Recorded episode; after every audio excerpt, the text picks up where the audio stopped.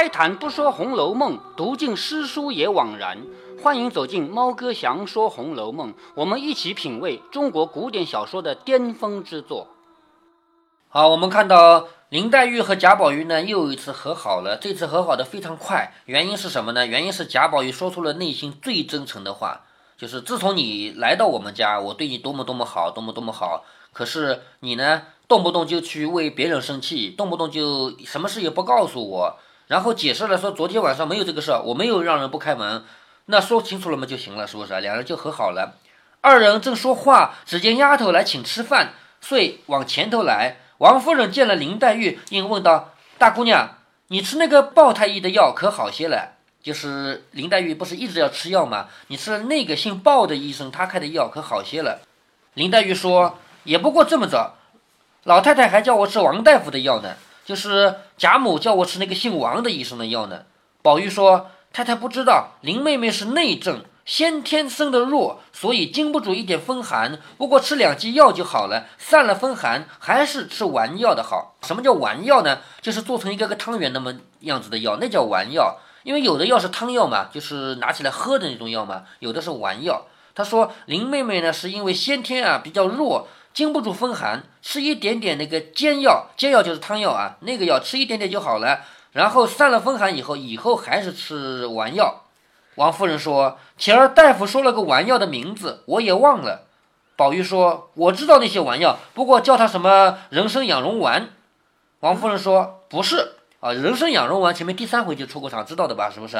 王夫人说：“不是。”宝玉又说：“是八正益母丸、左归、右归，再不就是麦味地黄丸。”王夫人说：“都不是，我记得有个‘金刚’两个字的。”宝玉就抓着手，就搓着手，笑着说：“从来没有听说过什么金刚丸的。若有了金刚丸的话，那自然有菩萨撒了。就是有金刚丸的话，那不是要菩萨撒吗？是不是啊？因为金刚菩萨都是庙里的嘛，是吧？丸子撒是什么对的？撒就是那种粉末的药啊。说的满屋子的人都笑了。宝钗抿着嘴笑，想是天王菩心丹吧。”为什么王夫人会把天王补心丹给听成了金刚什么东西呢？因为天王就是天上的那个王嘛，四大天王之类的嘛，是不是啊？时间长了不记得了，哎，好像有个金刚的嘛，对不对？天王补心丹，王夫人笑道：“是这个名儿，如今我也糊涂了啊！天王和金刚弄错很容易的事情啊。”王夫人笑道：“是这个名儿，如今我也糊涂了。”宝玉说：“太太倒不糊涂，就是。”都是叫金刚菩萨的给治糊涂了，这个话什么意思呢？因为王夫人这个人经常念经，王夫人是一心向善的，她的向善就表示为经常去念念经啊，还有吃斋啊这些东西啊。宝玉就说你被那个金刚菩萨的什么的知识糊涂了。王夫人说扯你娘的臊，就是胡说八道，这个也能说的，是不是啊？又欠老子捶你了，就是当心你爸又要打你了。宝玉笑着说：“我老子再也不为这个捶我的，就是他老爸不在，他就敢开玩笑嘛，说我老爸不会为这个事情打我的。”王夫人又说：“既有这个名儿，明儿就叫人买了来吃。”宝玉笑着说：“这些都不中用，太太给我三百六十两银子，我替妹妹配一料丸药，保管一料不完就好了。”王夫人说：“放屁，什么药这么贵啊？就要三百六十两银子来配药，什么什么药这么贵啊？”宝玉笑着说。当真的，我这个方子比别的不同，那个药名也古怪，一时也说不清。只讲那个投胎紫河车，人形带叶僧，三百六十两还不够呢。就是投胎紫河车，人形带叶僧。投胎紫河车这个药名说出来很吓人的，紫河车就是人体胎盘，投胎呢就是第一个小孩。一个女人第一次生小孩，那个小孩的人体胎盘叫投胎紫河车。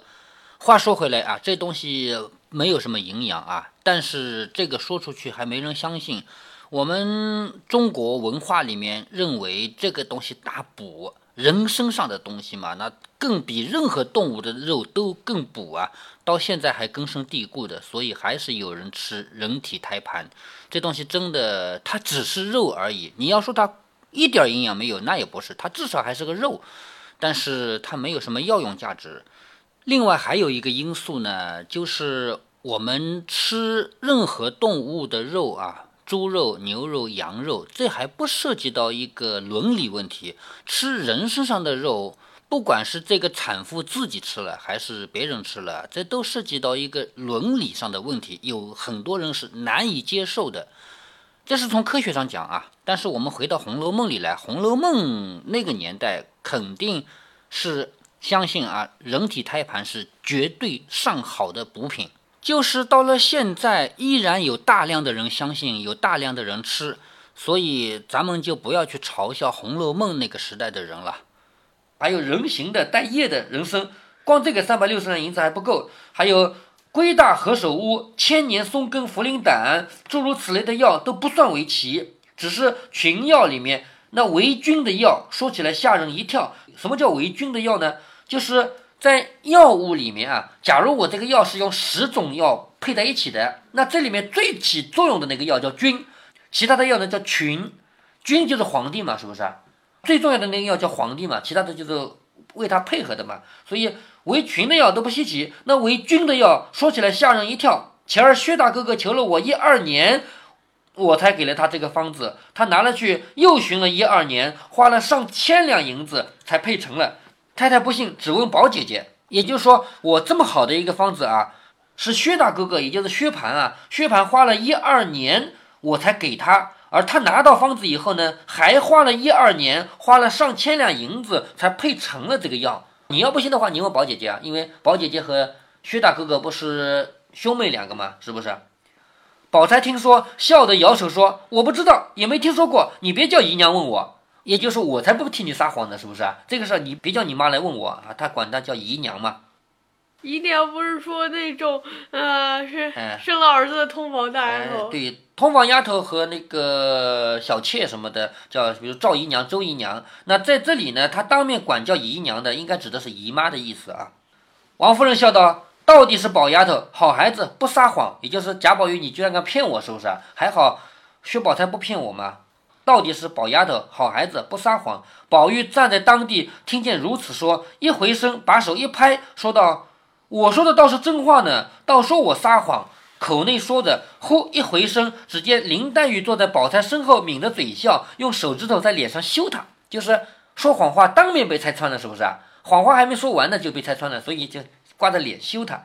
凤姐儿因在屋里面看着人放桌子，听见这么说，便走过来笑道：“看人放桌子是什么意思啊？”就是马上要吃饭了嘛，这个吃饭你别忘了他们的辈分关系，就是婆媳两个人啊，儿媳妇是要照顾婆婆吃饭的，所以儿媳妇要来管桌子怎么安排。所以凤姐儿呢在屋里看着别人放桌子，听如此说，便走过来笑道：“宝兄弟不是撒谎，这倒是有的。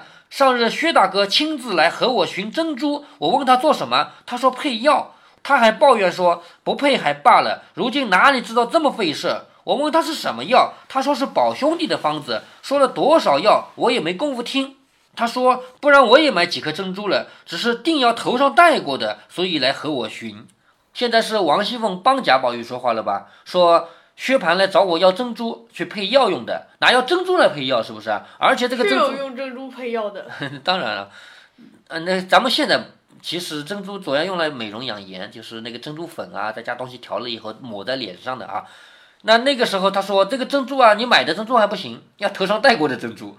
你说头上戴过的珍珠有什么用？是不是？哪里好一点啊？这就是贾宝玉的怪方子嘛，是吧？他说，就是王熙凤来替贾宝玉做证，说有这回事的，要头上戴过的，所以来和我寻。他说妹妹就没散的，花上也得掐下来，过后我剪好的再给妹妹穿了来。什么意思呢？就是散的是什么？就是零散的、零碎的珍珠啊。如果有的话，花上也行。就是那个头上戴的花上面，如果有珍珠，把它掐下来，过后我捡好的再给妹妹穿了来。也就是说，你把你戴过的珍珠给我做了药了，那你没珍珠怎么办？我可以买新的给你啊，是不是啊？反正新的又不能做药，对不对？为什么新的不能做药？这肯定是这个怪方子了。贾宝玉的方子哪有什么好方子？是不是？下面王熙凤继续说啊，我没法。把两只珠花现拆了给他，就是两个珠花头上插的那个花嘛，当场拆了给他，还要了一块三尺上用的大红纱去。是上用什么意思啊？就是皇宫里的用的东西，叫上用。大红纱就是那个红颜色的纱布嘛。说乳波乳了革面子呢。好，乳波乳了革面子是什么意思呢？就是用那个这么大的像碗一样的东西啊，把东西给捣碎了，研磨，研磨成碎粉，这个叫乳啊，乳钵乳了革面子。凤姐说一句，那宝玉就念一句佛，说太阳在屋子里呢。什么叫太阳在屋子里？是吗？就是有人替我伸冤了嘛，我没撒谎，你要相信我，是不是啊？太阳在屋子里呢，就青天白日的在屋子里嘛，是不是？凤姐说完了，宝玉又说：“太太想，这不过是将就呢。按照正经的那方子啊，这珍珠宝石一定要哪里得来的呢？要在古坟里挖出来的啊，头上戴的还不行，这是将就的，要古坟里的，有那古时富贵人家。”装果的头面，什么叫头面呢？是指那个人下葬的时候，人死了埋到棺材里去啊，或者放在放进棺材里的时候，身上也会带首饰嘛，要那种，知道吧？如今哪里为这个去刨坟掘墓的？所以也只是活人带过的，也可使的。就是贾宝玉的意思，就是 如果为这个东西去挖人家的坟，那太不好了，是不是啊？干脆就那不就是盗墓吗？哎，对。干脆就用这个活人带过的吧。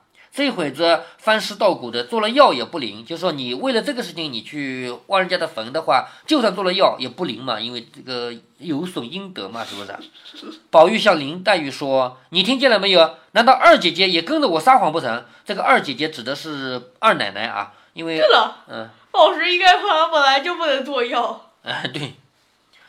说难道二姐姐也跟着我撒谎不成？脸望着黛玉说话，却拿眼睛瞟着宝钗，因为刚才宝钗没有替她说谎嘛，是不是？她拿眼睛瞟着她，黛玉便拉着王夫人说：“舅母听听，宝姐姐不替她圆谎，她支吾着我。也就是说，刚才是宝钗不替她说谎，是吗？结果她来骂我，她说你听见没有？难道二姐姐也替我撒谎不成？她是对着林黛玉说的嘛？她说舅母你听听看，刚才是宝姐姐不替她圆谎，可是她现在在说我呢。”王夫人说：“宝玉很会欺负你妹妹，就是动不动就欺负你的妹妹。”宝玉笑着说：“太太不知道缘故，宝姐姐先是在家里住着，那薛大哥哥的事儿她也不知道，何况如今在里头住着呢，自然越发不知道了。就是你是不知道为什么啊？他倒不是不替我圆谎，而是他哥哥薛蟠的事情啊，他不知道。他一开始是在家里住着，因为女孩子不出门，男孩子整天在外面嘛，是不是？他们没有交流，何况现在。”宝钗住在园子里面，那更没有交流了，是不是啊？所以因为这个事情才不知道的。说林妹妹刚才在背后羞我，打量我撒谎呢。就是我为什么要对林妹妹说呢？因为林妹妹在挂脸蛋来羞我嘛。正说着，只见贾母房里的丫头来找宝玉、林黛玉去吃饭。林黛玉也不叫宝玉，起身拉了那丫头就走。你看有一个丫头来说你们去吃饭，然后林黛玉也没有喊宝玉一起走，拉了那个丫头转身就走了。那丫头说：“等宝玉一块儿走。”林黛玉说：“她不吃饭了，咱们走，我先走了。”说着便出去了。宝玉说：“我今儿还是跟太太吃吧，就是我不到贾母那边吃了，我在妈妈这边吃吧。”王夫人说：“爸爸，我今儿吃斋，你正经吃你的去吧。就是在我这边，那只有素的吃，因为今天是我吃斋的日子。”对了，嗯，老太太吃饭的时候，呃，太太不是要在旁边陪的吗？哎，对，要去陪的。那么他去陪完了以后，可以到这边来吃的吧，对不对？但是他现在告诉贾宝玉说，今天是我吃斋的日子。就是古代啊，出家人是天天吃斋的。像王夫人这样信有点信佛教的人呢，他是挑一定的日子吃斋，比如说每个月的初一吃斋啊之类的，往往都这样的。他说今天我吃斋，你正经是去吃你的吧。宝玉说我也跟着吃斋，说着便叫那丫头说去吧，自己倒先跑到桌子上坐了。王夫人向宝钗等笑道：“你们只管吃你们的，由他去吧。”宝钗就笑着说：“你正经去吧，吃不吃陪着林姑娘走一趟，她心里打紧的不自在呢。”薛宝钗，你看在冠冕堂皇说说的话啊，她说：“你赶紧去吧，你不管吃还是不吃，你要陪着林姑娘走一趟，就是你不是为了自己吃饭，你是要陪陪林妹妹的。”宝玉说：“理他呢，过会子就好了。”这个话呢，是宝玉一时半会儿的气话。宝玉为什么要说理他呢？过会子就好呢？因为他刚才说谎的时候，林妹妹没有替他圆谎，还在脸上呱呱羞他，是不是啊？所以他现在有那么一点点生气，他就说理他呢，过会子就好了。结果这个话呢，林黛玉是听见的，所以过后林黛玉要报仇，他也会说贾宝玉说理他呢，过会子就好，这是后面的事儿啊。一时吃过了饭，宝玉一则怕贾母记挂，二则也记挂着林黛玉，忙忙的药茶漱了口，就是贾宝玉确实是在妈妈这边吃的，但是吃完了以后呢，还是赶紧要过去，因为贾母会记着他，而且他也记得林黛玉嘛，就赶紧要茶来漱了口。探春、惜春都笑着说：“二哥哥，你成日家忙些什么？吃饭吃茶也这么忙忙碌碌的，就是刚吃完饭你就要茶来漱口啊，也这么忙。”宝钗笑着说：“你叫他快吃了，瞧林妹妹去吧，叫他在这里胡喘些什么？就是你赶紧让他走吧，他要去看林妹妹的。”宝玉吃了茶便出来，一直往西院来。可巧走到凤姐儿的院门前，只见凤姐儿瞪着门槛子，拿耳挖子剔牙。你看。就直接用一个脚踩在门槛上，古代的门槛不是高高的吗？是不是啊？一个脚踩在门槛上，就相当于我们这个板凳这么高，比比这个板凳可能要略微低一点点啊。这样一站的话，不是人就是属于那种不是什么太正经的样子。我们人要要站的好看的话，必须是两脚平的站，对不对啊？你这样站的话，就属于很随，就属于很随意的嘛。他一个脚站在门槛上，拿那个耳挖子剔牙，耳挖子就是挖耳朵的那个勺，用那东西来剔牙齿，啊。我们知道啊，剔牙齿站在礼仪的角度啊，剔牙齿要背对着人。就是如果说你是在吃饭的时候，哟卡着牙齿了怎么办？有几种做法，一种做法是你去卫生间到那去剔牙去，没人看见；还有一种实在你不想离开呢，拿一张嗯。那个时候有呃卫生间吗？那个时候他也不要在门口呀，对不对？我说是咱们嘛，啊，一方面我说这是我们啊。一种方法是去卫生间，还有一种方法实在不想去卫生间呢，就拿一张手帕纸啊，就是这个纸巾啊，这样子挡着点，然后剃，就是别人看到你一张纸巾的，他也知道你在剃牙，但是不会看到你的牙齿，也不会看到你牙齿里的脏东西。用这种方法呢，主要是尊重别人，因为你牙齿里的东西啊，别人看的是有恶心的感觉的，就像什么鼻涕啊，什么东西一样，别人看的都觉得恶心。你要去恶心别人的话，那就是不文明，是不是啊？所以。这个方法是我们比较应应该注意的细节啊，但是王熙凤不会这么注意，她非但不会躲起来，她跑到大门口去，你知道吧？一个脚踩在门槛上，对着外面就剔牙齿。所以我们从这个细节上看啊，王熙凤她是不顾这些东西的，正在那剔牙呢，看着十来个小厮在那搬花盆，也就是说小厮们要把这个花盆啊，不是男女授受不亲的吗？对他看小厮干活有什么关系是吧？就是。紧贴着跟随的那些小厮是能看到他的啊，就是他通过这种方式一边剔牙一边看着十来个小厮在那搬花盆。见宝玉来了，笑着说：“你来得好，进来进来，替我写几个字。”从这里的细节可以看出来啊，王熙凤她虽然管账管得很好，但是她都是记在心里的，她不会写，知道吗？你看宝玉只得跟了进来，到了屋里，凤姐儿命取过笔砚纸来，向宝玉说：“你看，你给我写什么呢？”大红装缎四十匹，红颜色的好的布匹啊，大红装缎四十匹，蟒缎四十匹，就是另外一种布料啊。上用纱各色一百匹，上用指的是皇宫里的那种品质嘛。上用的纱，皇宫里的纱各色每种颜色一百匹，金项圈四个，就是脖子上戴的那个金项圈啊，四个。宝玉说：“这算什么？又不是账，又不是礼物，怎么写法？”就是如果是账的话，你要写收到什么什么送来的什么东西，对吧？如果是礼物的话，你要写收到谁谁谁送来的礼物，或者我要送出去什么什么东西，要这么写。哪有这样直接写大红装缎四十匹啊，蟒缎四十匹啊，上用纱各色一百匹啊，金项圈四个。所以宝玉就不知道他要写什么。他说这又不是账，又不是礼物，怎么写法？凤姐说你只管写上横竖，我自己明白就行了。宝玉听说，只得写了。凤姐一面收起，一面笑着说：“还有句话要告诉你，不知你依不依？就是我有一句话要告诉你，不知道你听不听？你屋里有个丫头叫红玉，我要了叫来使唤，明儿我再替你挑几个，可使得？就是我看上了你的一个丫鬟，我要把她叫到我这儿来用。那我欠你一个丫鬟，回头我还你几个，可使的？就可不可以？”宝玉说。我屋里的人也多得很，姐姐喜欢谁，只管叫了来，何必问我？就是你要谁你就叫吧，不用问我。凤姐笑着说：“既这么着，我就叫人带她去了。”宝玉说：“只管带去。”说着便要走。凤姐说：“你回来，还有一句话呢。”宝玉说：“老太太叫我呢，有话等我回来吧。”说着便来到贾母这边，只见都已经吃完饭了。贾母应问说：“你跟你娘吃了什么好的？”就是。你不到我这边来吃饭，你在那边吃饭，那边有什么好的吃？是不是啊？你跟你娘吃了什么好的？宝玉笑着说：“也没什么好的，我倒多吃了一碗饭。”于是问林妹妹在哪里？贾母说：“里头屋里呢，就是里屋嘛，在里边那一间。宝玉进来，只见地下一个丫头在吹熨斗。什么叫吹熨斗呢？咱们现在的熨斗啊，用电的，电插上去以后，哦，热了就可以熨衣服了，是不是啊？那个时候熨斗不是的，那个时候熨斗有点像什么呢？有点像一只鞋，但是是用铁做的啊。然后呢，把那个烧红的炭放在里面，这样的话它就烫的嘛，是不是啊？用那个拿着来烫衣服，这叫熨斗。吹熨斗就是熨斗里面有炭在烧，要吹吹，知道吧？所以有一个丫鬟在那吹。是这样才能烧。哎，对，如果快要灭了也得吹吹，如果火太小了也要吹吹，是不是？一个丫鬟在那吹熨斗，炕上两个丫头在打粉线。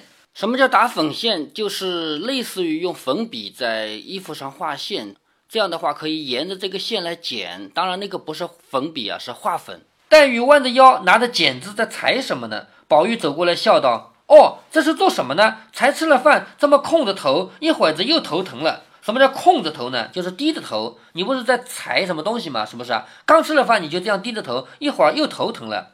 黛玉不理他，只管裁他的。有一个丫头说：“那块绸子角还不好呢，再熨它一熨，就是那个绸啊，角落还不平，再去熨它一下。”林黛玉便把剪子一撂，说：“理他呢，过会子就好了。”好，这句话你还记得吗？记得，对吧？就还给贾宝玉了，是不是？理他呢？但这不是对那个呃丫鬟说的吗？哎，其实就是说给宝玉听的嘛。因为你刚才对我说了这个话，所以我要报仇嘛，是不是？这就是说给宝玉听的。理他呢，过会子就好了。宝玉听了，只是纳闷。只见宝钗、探春等也来了，和贾母说了一回话。宝钗也进来问林妹妹做什么呢？只见林黛玉在裁剪，就笑着说：“妹妹越发能干了，连裁剪都会了。”林黛玉笑着说：“也不过是撒谎哄人罢了。”这个话又是什么意思啊？你说我连裁剪都会了，我说不过是撒谎哄人罢了。他说的是谁啊？贾宝玉。对，贾宝玉。刚才那个药方不就是撒谎的吗？是不是啊？也不过就是撒谎哄人罢了。宝钗笑着说：“我告诉你个笑话，为刚才那个药啊，我说了个不知道，宝兄弟心里不受用了，就是。”贾宝玉希望我替他圆谎的，是不是啊？替他说谎的结果，我说我不知道，别来问我。他现在心里不舒服了呢。林黛玉说：“理他呢，过会子就好了。”宝玉向宝钗说：“老太太要磨骨牌，正没人呢，你磨骨牌去吧。”就是宝玉要把宝钗支走，叫她去陪老太太磨骨牌去。宝钗听说，便笑着说：“我是为磨骨牌才来的。”说着便走了。林黛玉说：“你倒是去吧，这里有老虎，看吃了你。”什么意思啊？就是你要去就赶紧去吧，这里有没有什么老虎，也不会吃你什么的。说着又裁，宝玉见他不理，只得还陪笑说：“你也出去逛逛再裁不迟。就是你要裁布，也不要现在就裁吧，出去逛一逛再裁。”黛玉总是不理，宝玉便问丫头们说：“这是谁叫裁的？就是谁让你们这么做的？”林黛玉见问丫头，便说：“凭他谁叫我，也不管二爷的事，就是谁叫我裁的，关你什么事啊？是不是？”宝玉方要说话，只听见有人进来，说外头有人请。宝玉听了，忙撒声出来。黛玉向外头说道：“阿弥陀佛，赶紧回来，我死也罢了。就是你赶紧走吧，走了拉倒，是不是啊？就是不是在又生气嘛？为刚才一句话理他的那句话在生气嘛？接下来呢，就要提到贾宝玉到外面去啊，因为冯子英来请他了。”所以下面的内容就是他们这一伙人在外面吃饭的详详细细的过程。好，我们休息一下。那他不是已经吃饭了吗？啊，不，出去又不是立即吃饭的，出去赴宴嘛，喝喝酒啊，吃吃饭，玩玩嘛。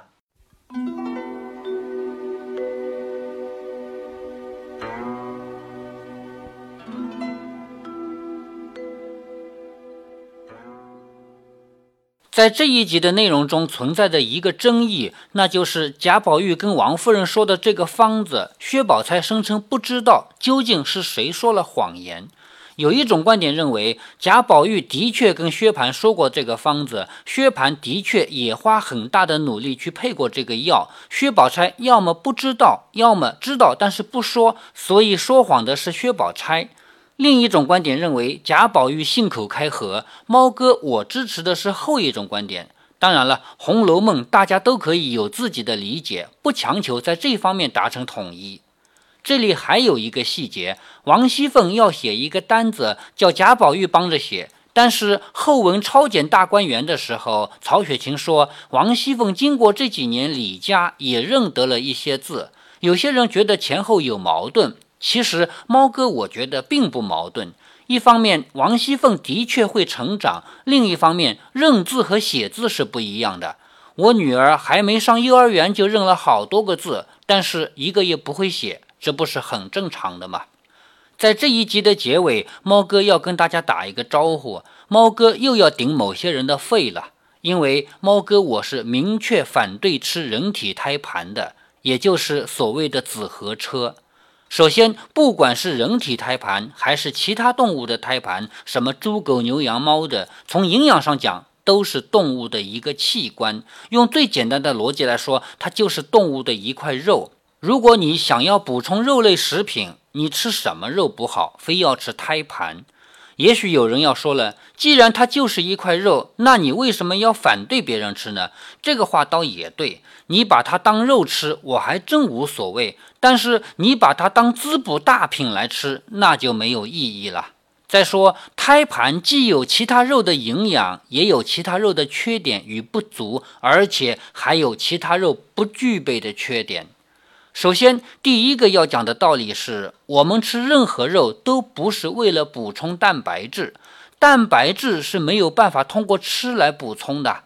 猫哥经常听到有人说多吃某某东西补充某某蛋白质，比如说吃猪蹄补充胶原蛋白，这是一个很大的误区。任何蛋白质你吃下去都变成了原材料，也就是氨基酸。我举一个例子啊，不管你家里需要什么样的机器，你能买到的都是一堆螺丝、弹簧、导线。机器是要你自己来造的，相当于你不管是要电视机还是电冰箱，你买来的都是同样的零件。蛋白质有千千万万种，有些是人类独有的，有些是人和猪狗牛羊共有的。但是你吃进去的这些蛋白质都将被拆成零件来吸收，最后再合成你需要的。猫哥为什么要说这个呢？就是想要告诉你，胎盘的营养从蛋白质的角度讲没有什么特征，从脂肪的角度讲也没有什么特点。但是胎盘有几个害处，您不得不知道。第一是激素，不管是怀孕还是分娩。母体都有必要的激素来控制，而胎盘这个器官是直接连接母体和胎儿的，其中的激素是最具有特殊作用的。什么样的激素用于什么样的人生阶段，这可不能吃错了。第二个害处是菌类，也许你要说了，任何肉都有细菌嘛，放锅里煮熟就是杀灭细菌的过程。对，所以肉要煮熟，要煮充分。可是你知道传说中的人体胎盘是怎样加工的吗？有两种典型的吃法，一种是蒸熟，还有一种直接风干再磨成粉末生吃。也许你又要说了，生鱼片也不是没吃过是吧？涮牛羊肉也不是没吃过。是的，生鱼片和涮牛羊肉都有风险，不能用一个有风险的事物没出事儿来证明另一个风险不造成后果。另外，胎盘的获取、保存过程远远达不到对鱼类和牛羊肉的处理要求，所以呢，医院妇产科对人体胎盘最推荐的处理方法是焚烧，也就是火葬了。但是，医院最大的无奈是产妇以及产妇家属不理解。你要带走，好吧，给你就是了。这是个没有办法的办法。如果您觉得猫哥的读书分享有益有趣，欢迎您点击订阅，这样您将在第一时间收到猫哥的更新提醒。如果您有什么要对猫哥说的，不管是赞还是批评，不管是提建议还是唠唠嗑，欢迎您在节目下方留言。您也可以加猫哥的公众号，四个字“猫哥在线”。您还可以加入猫哥的听友群中，微信群呢，用语音节目没有办法说清，还是 QQ 群方便，群号为八四九九六六八九九。不管加入 QQ 群，还是微信群，还是在节目下留言，还是在公众号留言，您都可以围绕着书中的智慧和读书的乐趣畅所欲言。好，再见。